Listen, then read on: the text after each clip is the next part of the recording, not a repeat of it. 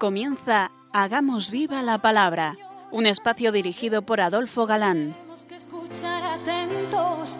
En tu palabra, Jesús, está el mensaje, el del amor, el de andar despiertos. Cuando no tenga sentido la tristeza, o en nuestra historia andemos como ciegos. En tu palabra hallaremos la fuerza que nos levante y llene de sosiego. Ojalá comprendamos tu palabra. Ojalá practiquemos tu palabra. Ojalá nos envuelva tu palabra. Ojalá nos transforme tu palabra.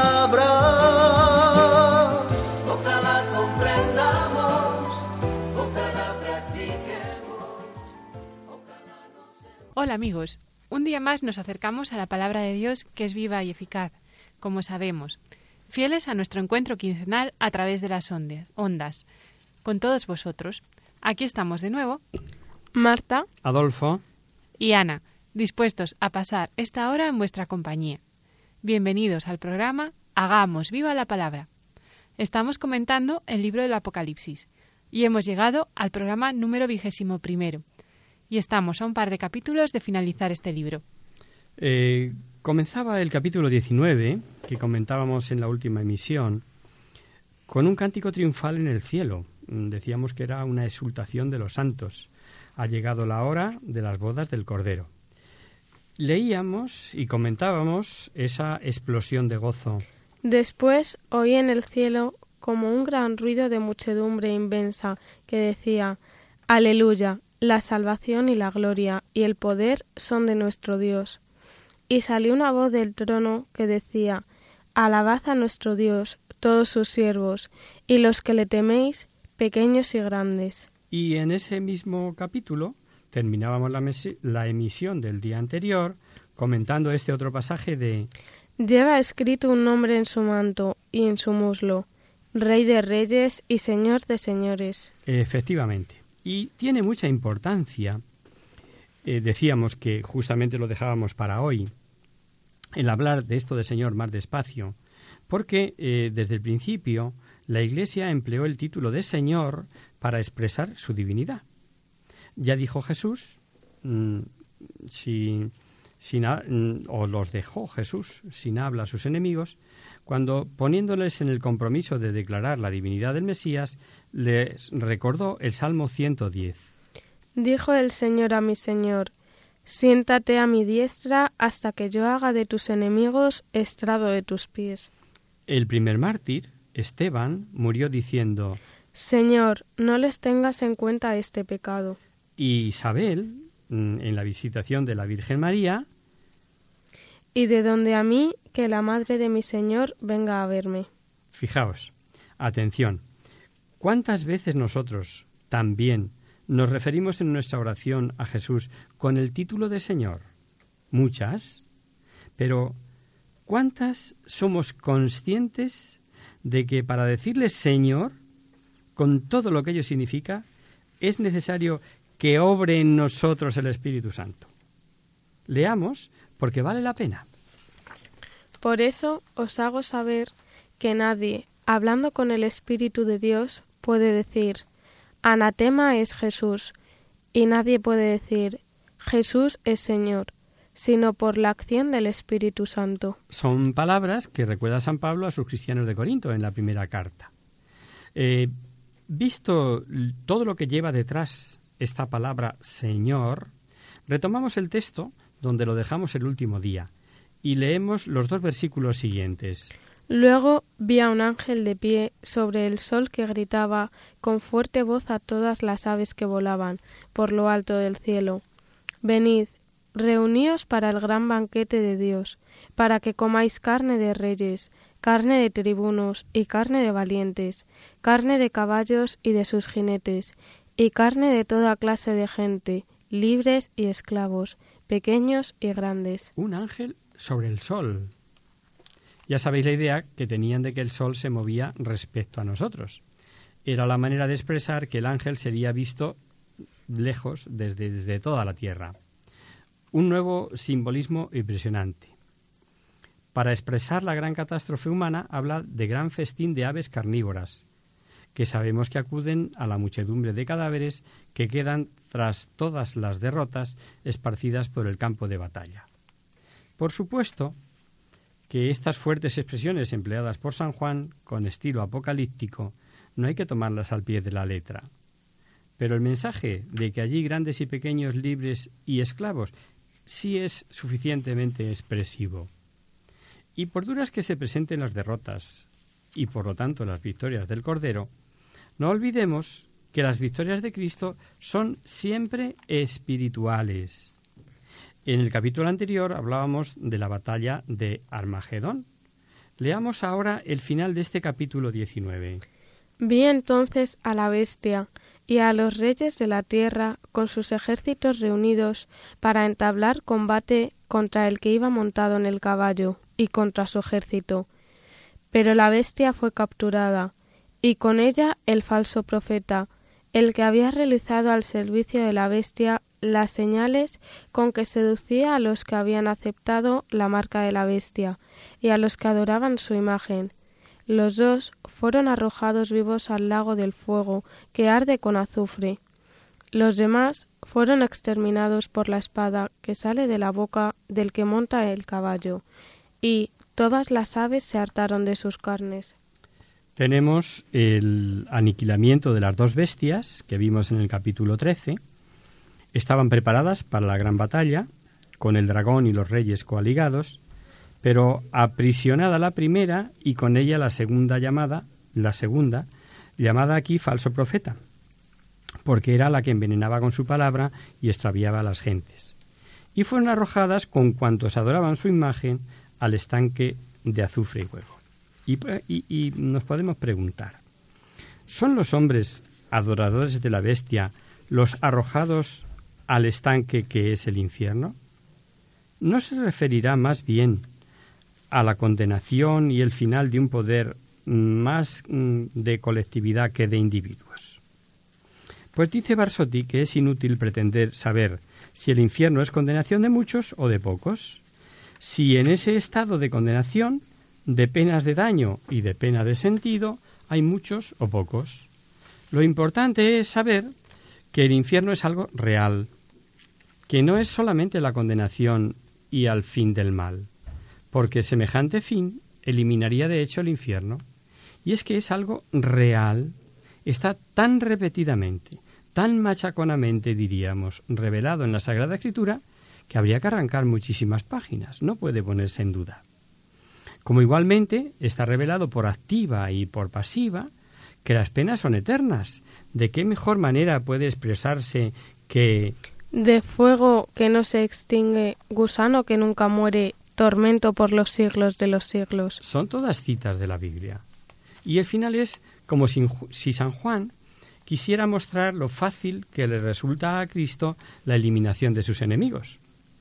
¿A qué no os habéis dado cuenta que después de tanto preparativo y reunión que vimos en el capítulo 16 para esa gran batalla del Armagedón, resulta que al llegar el momento de ella, Juan nos narra el resultado, como hemos visto, pero no la batalla, es lógico.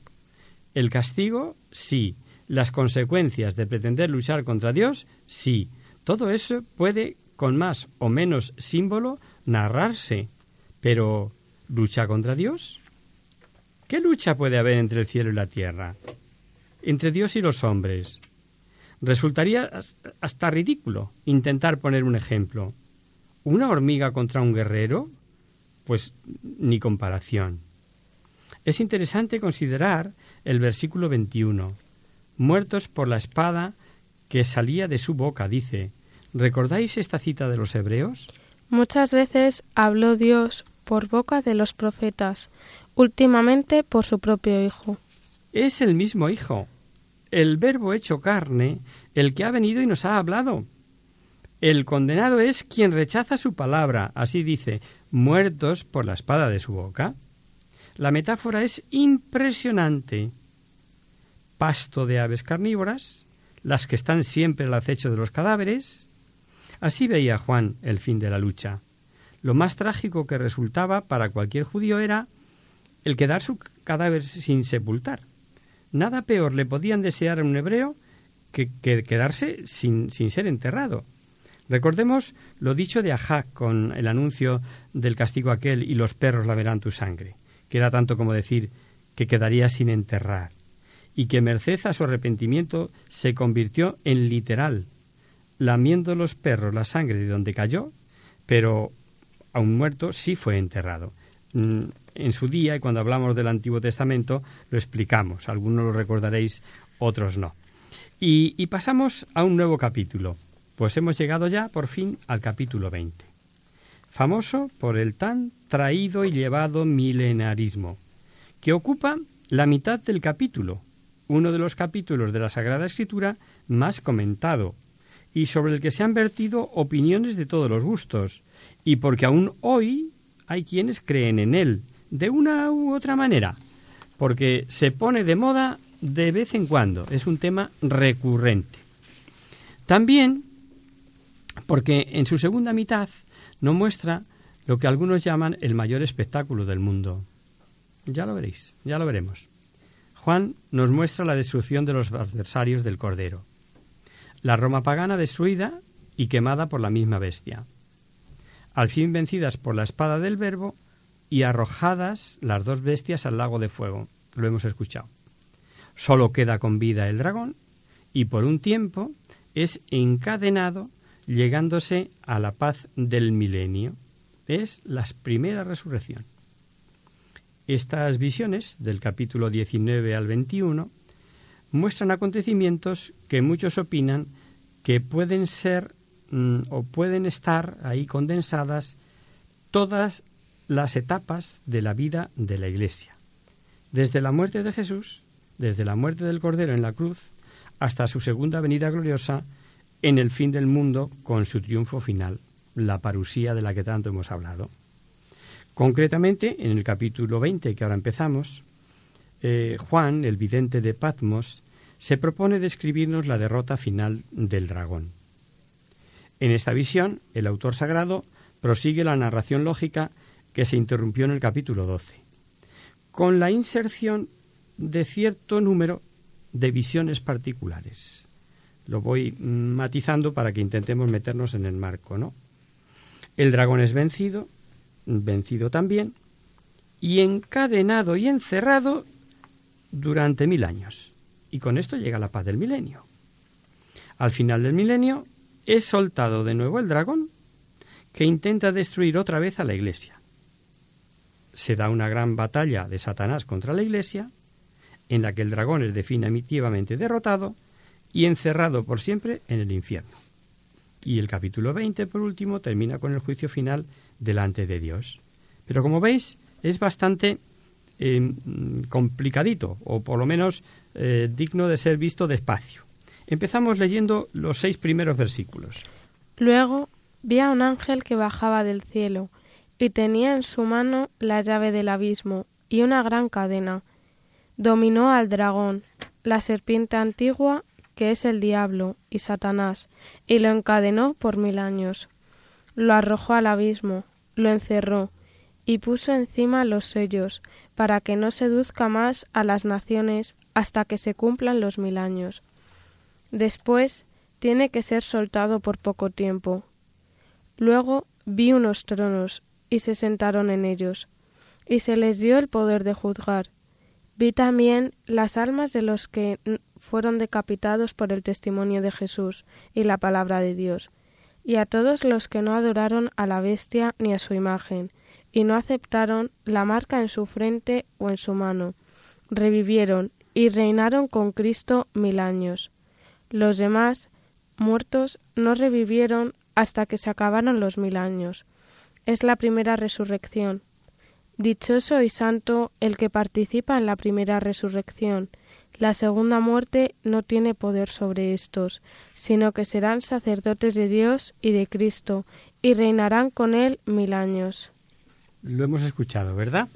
A ver si somos capaces de dar ideas claras. Primero, ¿qué es el milenarismo? Segundo, qué opiniones hubo y hay actualmente sobre él. Y tercero, lo más importante, lo que a nosotros nos importa, ¿qué dice la Iglesia sobre esto? ¿Qué dice la Iglesia sobre el milenarismo? Mirad, el milenarismo es una doctrina que consiste en creer que antes del fin Satanás será encadenado durante mil años.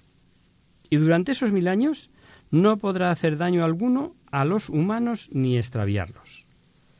Los mártires y cuantos permanecieron fieles, sin haber adorado a la bestia, sin haberse dejado poner su sello, reinarán con Jesucristo aquí en la tierra.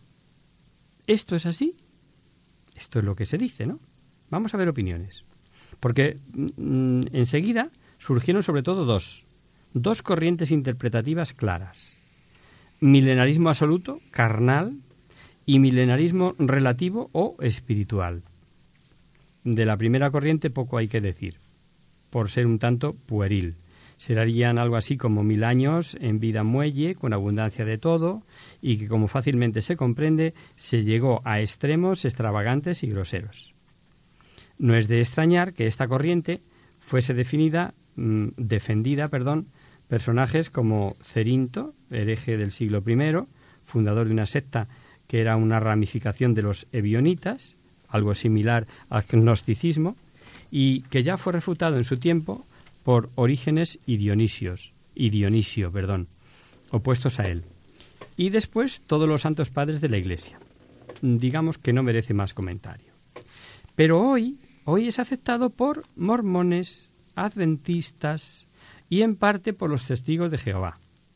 En parte porque estos últimos piensan que salvo los 144.000 señalados, de los que ya hablamos también, y que serían los únicos en el cielo, esa vida feliz, en paz y abundancia en la tierra, será la eterna para los fieles no incluidos en los 144.000, lo cual ya en principio es un poco sospechoso.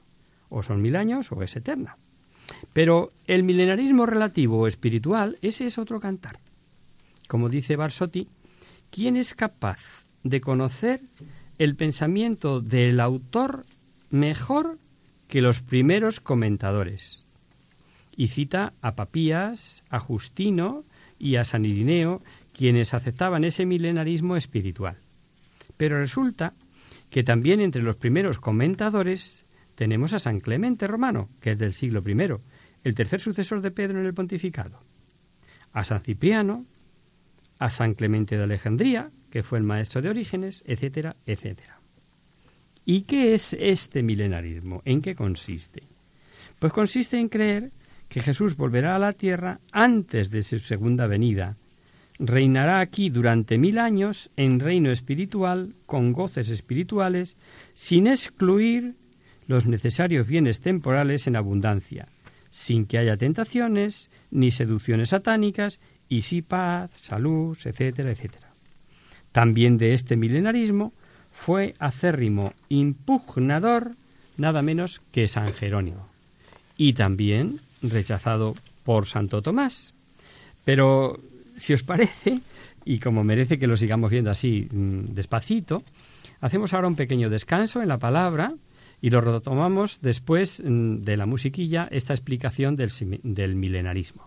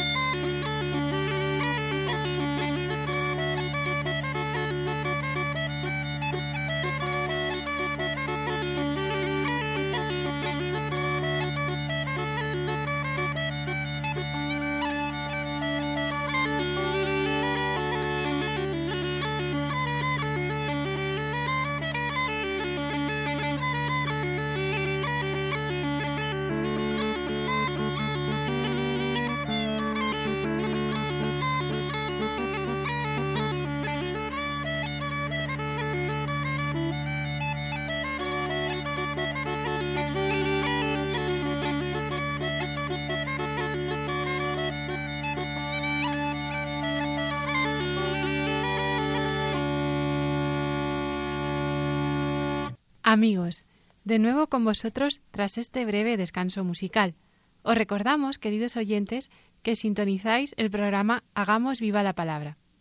Si queréis contactar con nosotros vía correo postal, lo podéis hacer a la siguiente dirección. Radio María, Paseo Lanceros número 2, primera planta, 28024 de Madrid. Y si preferís el correo electrónico, hagamos viva la palabra arroba radiomaria.es. Para los que se acaban de incorporar, decirles que estamos analizando el Apocalipsis y concretamente en el capítulo 20. Nos parábamos antes del descanso en la doctrina del milenarismo y con esto vamos a seguir. Eh, se desprende del versículo sexto de este capítulo 20 y que dejábamos interrumpido ahí antes del descanso. La segunda muerte no tiene poder sobre estos, sino que serán sacerdotes de Dios y de Cristo y reinarán con él mil años. Y recordando, os decíamos que surgieron dos corrientes interpretativas, el, el milenarismo carnal y el milenarismo espiritual. De la primera corriente mm, decíamos que no, vamos, es un tanto pueril, que no merece ni comentario, y sería algo así como eh, mil años guays, aquí con abundancia de todo, y, y que como es fácil entender, se llega a verdaderas eh, extravagancias y groserías y que todavía hoy acepta pues mucha gente, ¿no? Entre ellos mormones, adventistas, testigos de Jehová. Y estaba también la interpretación del milenarismo espiritual, que consiste en creer que Jesús volverá a la tierra antes de su segunda venida y que reinaría aquí durante mil años en un reino espiritual, con goces espirituales, teniendo de todo, eso sí, pero sin seducciones mm, de Satanás y salud, paz, etcétera, ¿no? Y que desde el principio hubo pues gente que lo rechazó, mm, verdaderas mm, primeras plumas, por decirlo de alguna manera, ¿no? Como Jerónimo o Tomás que os decíamos antes del descanso. San Agustín, que en principio parece que no le desagradaba este milenarismo espiritual, lo rechazó pronto. Y hoy es aceptado únicamente por anabaptistas y no sé si alguna otra secta. ¿Y la Iglesia? Pues mirad, aunque el mineralismo este mitigado no ha sido nunca rechazado plenamente por la Iglesia, lo cierto es que la Iglesia, aprovechando una de esas veces que os dije que se pone de moda este tema, como fue durante la Guerra Europea del 39 al 44, promulgó un decreto el 21 de julio de 1944 que decía así. El sistema del milenarismo mitigado no puede ser enseñado sin peligro, de manera que sería el, el propagarlo obrar con imprudencia respecto a la fe. Claro, esto es lo que suele hacer la Iglesia que, además de maestra, es madre. Es decir, sobre los temas, eh, pues advertimos del peligro, no eh, decimos ni sí ni no, pero que no está bien está claro, ¿no? O sea, que no lo vemos claro y que, y que afecta a la fe, sí. No dice que el mitigado o espiritual sea una herejía, sino que se trata de un error.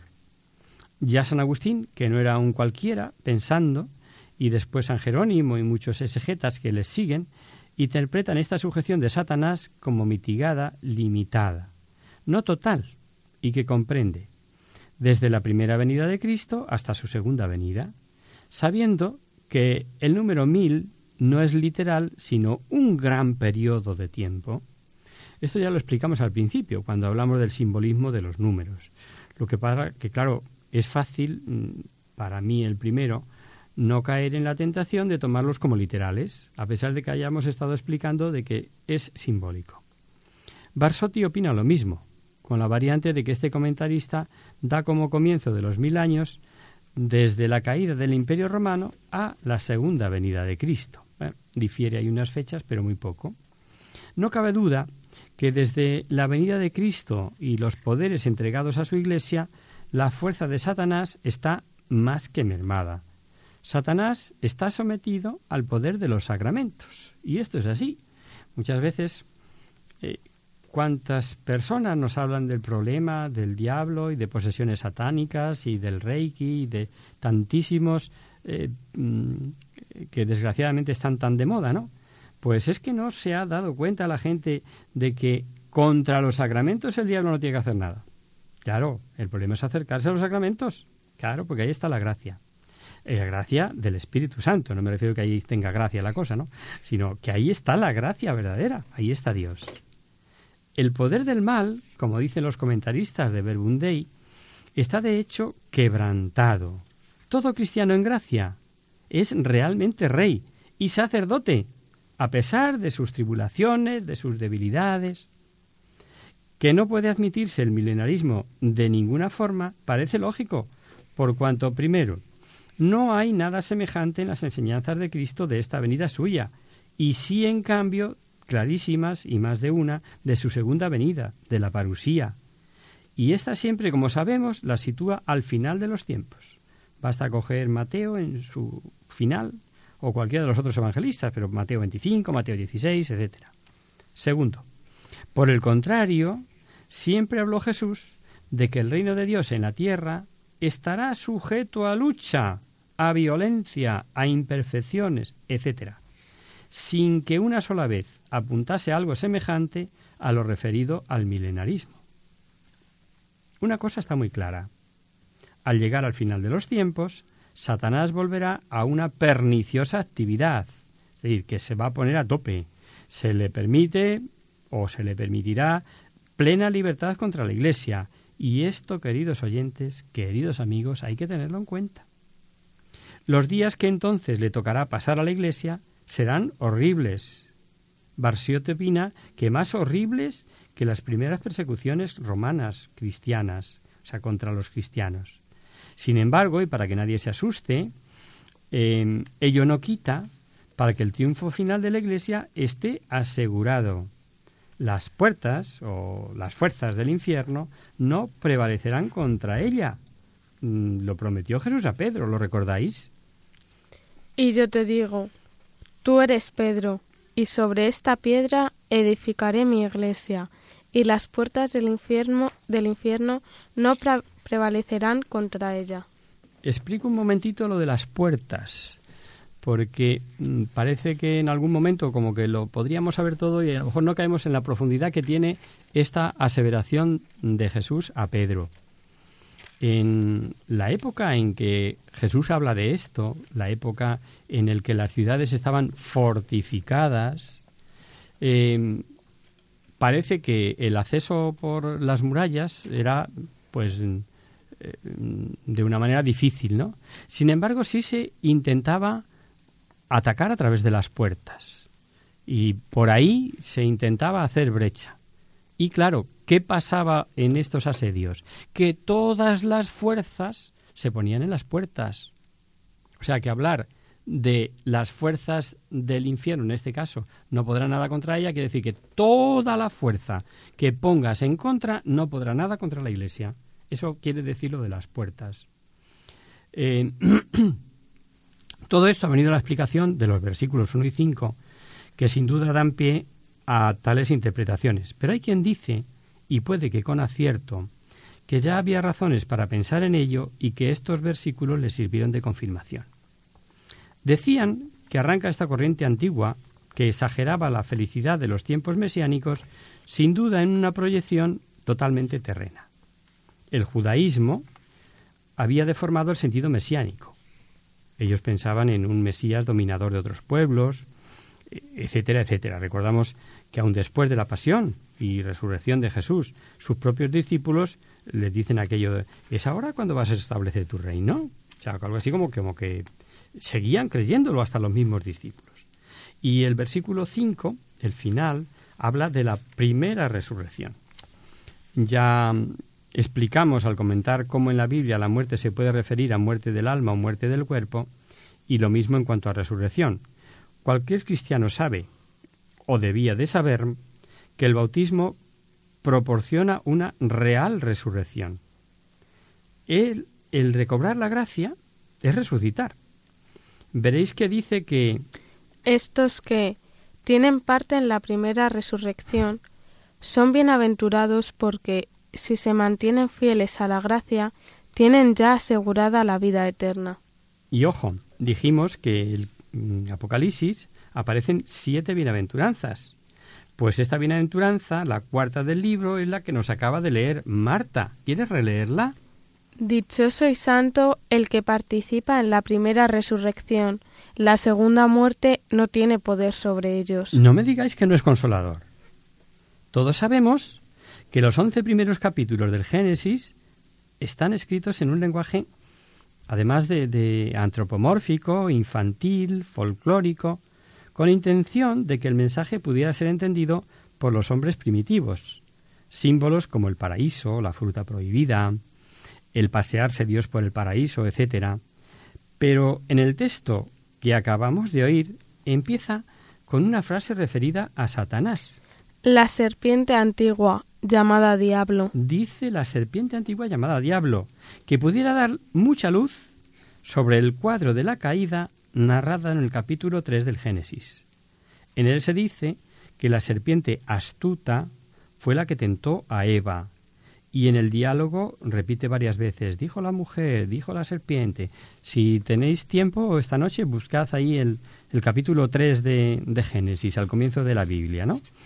Pues este texto, este texto de Apocalipsis, nos inclina a suponer que al ser Satanás un espíritu y no poder presentarse como tal a la mujer, prefirió valerse ciertamente de la serpiente para conversar con ella. Y que esto debió ser así, lo demuestra el que en Génesis, al narrar la tentación, no se dice Satanás o diablo, solo se dice serpiente. Y el libro de la sabiduría aclara. Por envidia del diablo entró la muerte en el mundo. Por envidia del diablo entró la muerte en el mundo. Luego esta identificación está clara, diablo con serpiente. No están de acuerdo los exegetas sobre el versículo 5 eh, que hemos leído en citar a los demás muertos, hasta terminar los mil años. Para unos son los condenados, cuyos cuerpos resucitarán cuando la resurrección de toda carne para quedar cuerpos y almas condenados.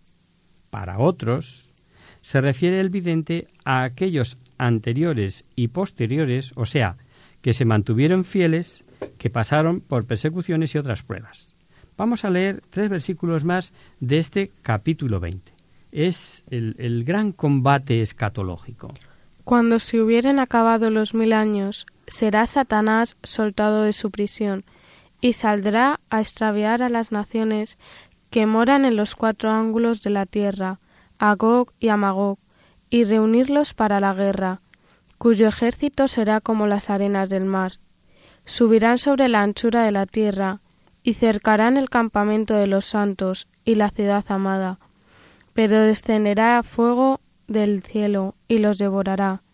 El diablo que los extraviaba será arrojado en el estanque de fuego y azufre, donde están también la bestia y el falso profeta, y serán atormentados día y noche por los siglos de los siglos. Al hablar mm, del último asalto feroz, acabados esos mil años, Satanás intentará el extravío de todas las naciones y cita a Gog y Magog. Eh, sobre este Gog y Magog hay un lío impresionante. Unas veces aparece Gog como Magog como enemigos de Israel y otro se le identifica como conductor de bárbaros. En cualquier caso, estos están tomados como símbolo de naciones paganas en este caso.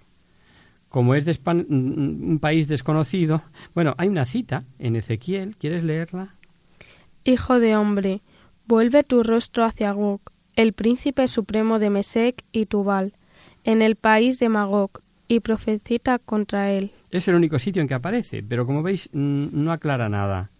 Lo más probable es que aquí sea una figura literaria para expresar los grandes enemigos, primero de Israel y después de la Iglesia, del nuevo pueblo de Dios.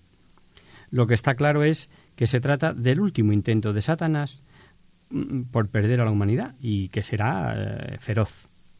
Un gran comentarista dice que la vida de la Iglesia es la vida misma de Jesús eh, y vivirá lo que Jesús mismo vivió. La vida pública de Jesús comenzó con las tentaciones del desierto y terminó con la muerte en cruz. La vida de la Iglesia comienza con las grandes persecuciones de Roma, como sabemos, y terminará con esa lucha furibunda de la creación entera al servicio del maligno. Así la Iglesia conocerá también la agonía del Getsemaní antes de su glorificación final y definitiva. De la actividad eh, diabólica hemos hablado ya algo y ahora recordemos unas cuantas citas que nos ayudan a imaginar este Getsemaní de la Iglesia, sobre el que el texto leído nos ha dicho sobre un ejército satánico que subirá sobre la anchura de la tierra, cercará campamentos y será numeroso como las arenas. ¿Qué seducciones no conseguirá, no conseguirá que Jesús dijo?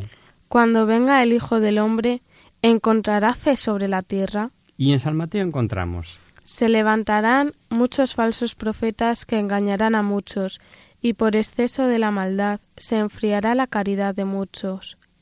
Se levantarán falsos mesías y falsos profetas, y obrarán grandes señales y prodigios. Ah, que no sonaba. Pues fijaros que lo dijo ya Jesús. No teníamos que recurrir al libro de Apocalipsis y del milenarismo para darnos cuenta que ya lo había dicho el propio Hijo de Dios, el propio Cristo que se levantarán muchos profetas, que enseñarán a muchos, exceso de maldad, se enfriará la fe de muchos, obrarán grandes... ah, amigo, ¿no estamos viendo cosas de estas? ¿Y cómo será la cosa? Que Jesús habló como de una gracia especial para los elegidos. También de eso habló Jesús. Tales serían las maravillas que obrarían para extraviar. Hasta dijo también Jesús que aquellos días se acortarán por amor a los elegidos, que de lo contrario nadie se salvaría. San Pablo se sabía bien esto, y por eso, ante los problemas que se traían los tesalonicenses sobre si el fin del mundo, sobre les dice que nadie os engañe, porque antes ha de venir la apostasía y ha de manifestarse el hombre de la iniquidad, el, el hijo de la perdición. Esta apostasía tan generalizada concuerda con lo que dijo Jesús sobre encontrar fe cuando vuelva sobre la tierra. Claro, que la solución también nos la da Jesús. El que persevere será salvo. Así de sencillo. El que persevere se, se va salvo. O sea, como dicen los mm, en términos futbolísticos, no hay que bajar los brazos. Ahora es el momento. Es, eh, aquí nunca se puede ceder. No cabe la menor duda. Es así de sencillo. El que persevere será salvo. Y como sabemos, por otro lado, que Dios no permite jamás que nadie sea tentado por encima de las fuerzas que da el Espíritu Santo, ya hemos leído varias veces, esta cita a los Corintios, que es tremendamente consoladora, no va a permitir, pero la cosa sí será terrible, no cabe la menor duda. Pasado este Getsemaní de la Iglesia, todas las fuerzas infernales, el dragón o serpiente antigua llamado diablo, las bestias y cuantos adoraron dejándose sellar, rechazando la sangre del cordero, irán al suplicio eterno.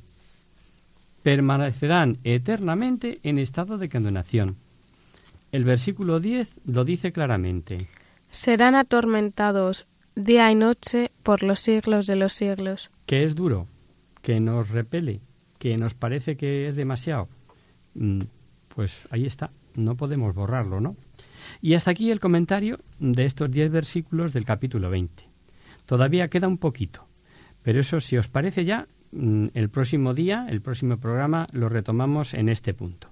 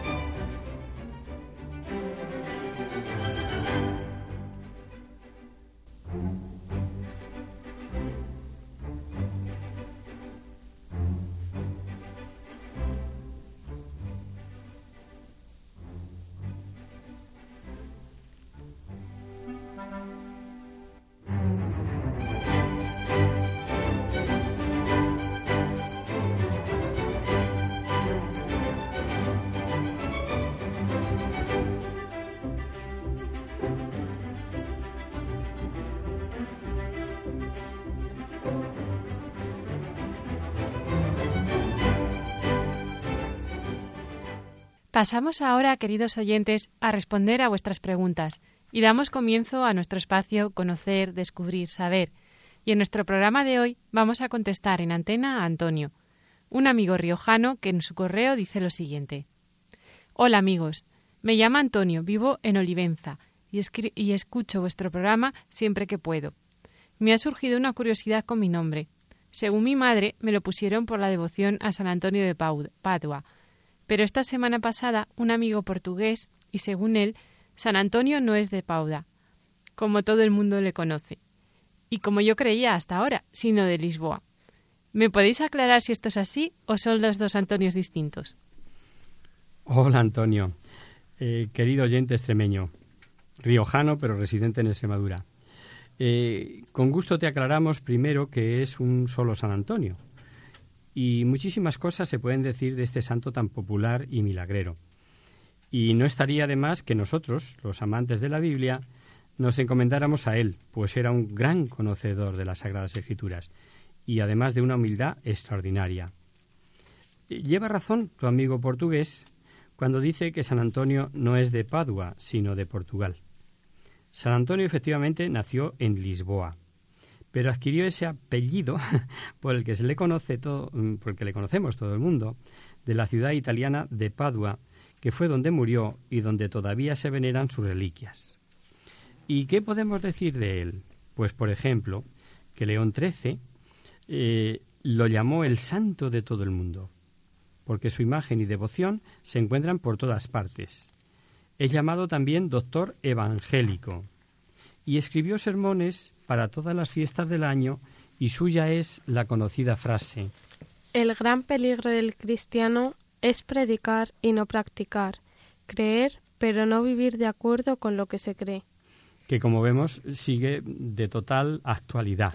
Te damos algunos datos sobre su figura. Es patrón de mujeres estériles, pobres, viajeros, albañiles, panaderos y papeleros, pero por lo que es más conocido es porque se le invoca por los objetos perdidos y para pedir un buen esposo. Es verdaderamente extraordinaria su intercesión que está más que probada.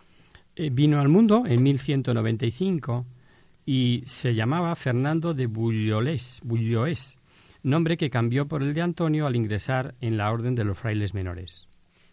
Sus padres eran miembros de la nobleza de Portugal y dejaron que los cléridos de la Catedral de Lisboa se encargaran de impartirle los primeros conocimientos. Pero cuando cumplió quince años fue puesto al cuidado de los canónigos regulares de San Agustín, que tenían su casa cerca de la ciudad. Dos años después obtuvo permiso para ser trasladado al priorato de Coimbra que por entonces era la capital de Portugal. En Coimbra se dedicó por entero a la plegaria y el estudio, y gracias a su extraordinaria memoria retentiva llegó a adquirir en poco tiempo los más amplios conocimientos sobre la Biblia. Lo que muchos desconocen es que fue atacado por una grave enfermedad, hidropesía, que le dejó postrado e incapacitado durante varios meses, y así, con grandes penalidades, viajó a la ciudad de Asís, donde iba a llevarse a cabo un capítulo general de la Orden franciscana. Aquella fue la gran asamblea de 1221 e impresionó hondamente a Antonio el joven fraile portugués. Cuando no se le veía entregado a la oración en la capilla o en la cueva donde vivía, estaba al servicio de los otros frailes, ocupado sobre todo en la limpieza de los platos, de los cacharros, después del almuerzo de la comunidad así en sencillez y ocultas, por supuesto, sus extraordinarias cualidades intelectuales. Sucedió entonces que al celebrarse una ordenación en Forli, los candidatos franciscanos y dominicos se reunieron en el convento, en el convento de los frailes menores de aquella ciudad, seguramente a causa de algún malentendido, Ninguno de los dominicos había acudido preparado a pronunciar la acostumbrada alocución durante la ceremonia, y, como ninguno de los franciscanos se sentía capaz de cubrir el expediente, pidieron a San Antonio, allí presente, que fuese a hablar y que dijese lo que el Espíritu Santo le inspirara. Fijaos si ya le tenían en consideración. Eh, el joven obedeció sin rechistar, y desde que abrió la boca hasta que terminó su improvisado discurso, todos los presentes le escucharon ensimismados, embargados por la emoción y por el asombro a causa de la elocuencia, el fervor y la sabiduría de la que hizo gala.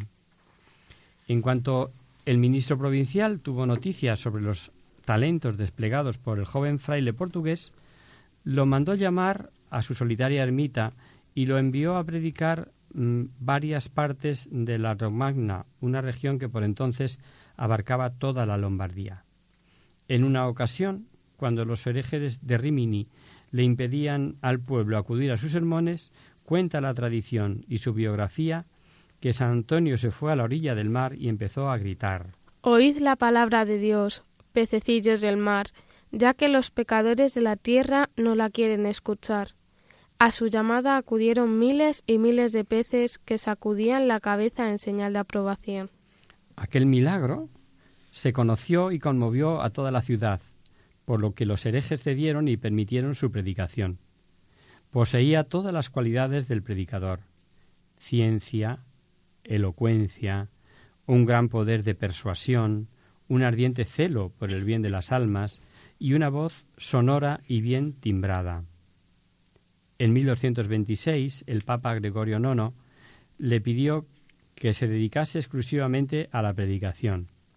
El pontífice, como veis, tenía una elevada opinión sobre el hermano Antonio, a quien cierta vez le llamó el arca de los testamentos, por los extraordinarios conocimientos que tenía de las Sagradas Escrituras, claro, tanto del Nuevo como del Antiguo Testamento.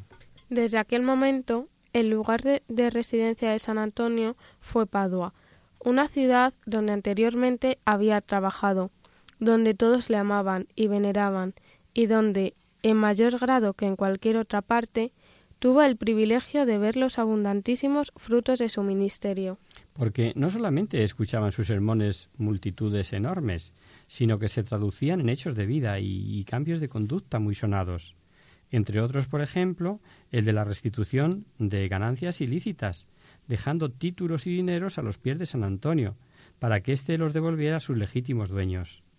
Para beneficio de los pobres, denunció y combatió el vicio de la usura, y luchó para que las autoridades aprobasen la ley que eximía de la pena de prisión a los deudores que se manifestasen dispuestos a desprenderse de sus posesiones para pagar a sus acreedores. San Antonio es el patrón de los pobres, y ciertas limosnas especiales que se dan para obtener su intercesión se llama pan de San Antonio, que hoy es una de las más relevantes instituciones sociales no gubernamentales que por su volumen y eficacia está presente en el mundo en todas las áreas asistenciales. El pan de San Antonio se llamó primero pan de los pobres y anteriormente peso de los niños. Hay una historia o leyenda que narra el origen de este apelativo y dice que procede de una ofrenda que hizo una mamá de Padua cuando su hijo se ahogó en un estanque de agua. Dice la citada leyenda que la mujer acudió al altar de San Antonio, prometiéndole que si su hijo volvía a la vida, ofrecería para los pobres todos los años una cantidad de trigo igual al peso del niño. El niño se reanimó, se difundió por toda la ciudad la noticia del prodigio y muchas personas comenzaron a hacer ofrenda de pan para los pobres.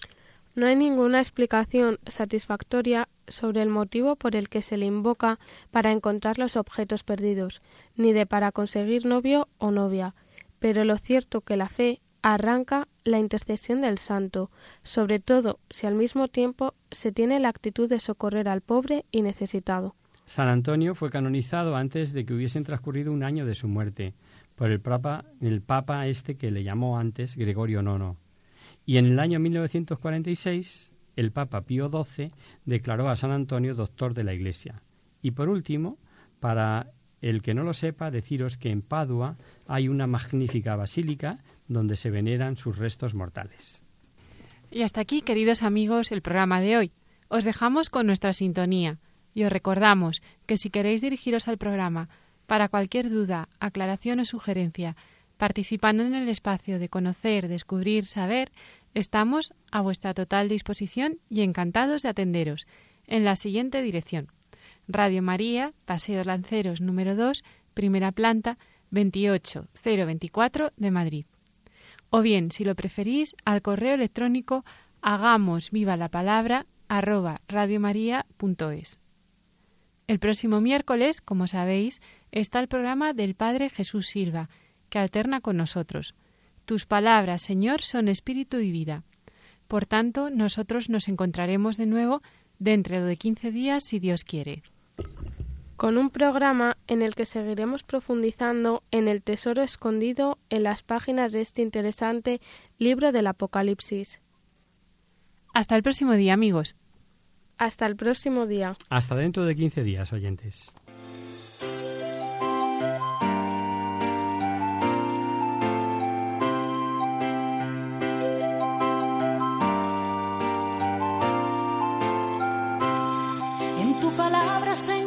Está la clave. Solo tenemos que escuchar atentos.